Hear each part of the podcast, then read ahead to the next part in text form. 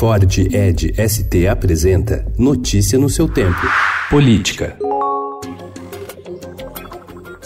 O governo de Jair Bolsonaro distribuiu cargos no INCRA a indicados políticos de parlamentares. Dos dez escolhidos para comandar superintendências regionais desde o início do mês, ao menos oito têm como padrinhos deputados federais. Outros dois foram indicados por prefeitos da região e entidades de classe. O secretário de Assuntos Fundiários, Nabhan Garcia, diz que pedidos são atendidos, mas nega toma lá da cá.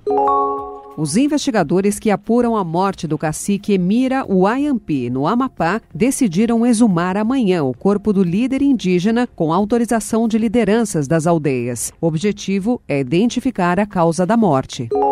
O Supremo Tribunal Federal, que retoma suas atividades hoje, deverá manter a demarcação de terras indígenas com a FUNAI, vinculada ao Ministério da Justiça, segundo integrantes da corte ouvidos reservadamente pela reportagem. A controvérsia é alvo de quatro ações ajuizadas por partidos políticos: PSB, Rede Sustentabilidade, PT e PDT.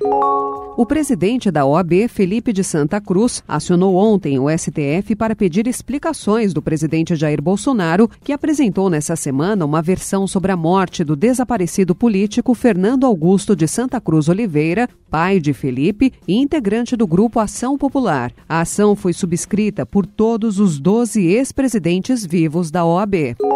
O senador Cid Gomes também foi alvo de Walter Delgatti, apontado pela Polícia Federal como chefe do esquema dos hackers que tentou ou acessou centenas de mensagens de autoridades do país. A área de trabalho de um laptop atribuído a Delgatti expõe dezenas de atalhos para os chats do aplicativo de autoridades, agrupados com o nome de cada um. Lá estão também os nomes Witzel, possivelmente o governador do Rio de Janeiro, e o ex-governador do Rio de Janeiro, Luiz Fernando Pezão.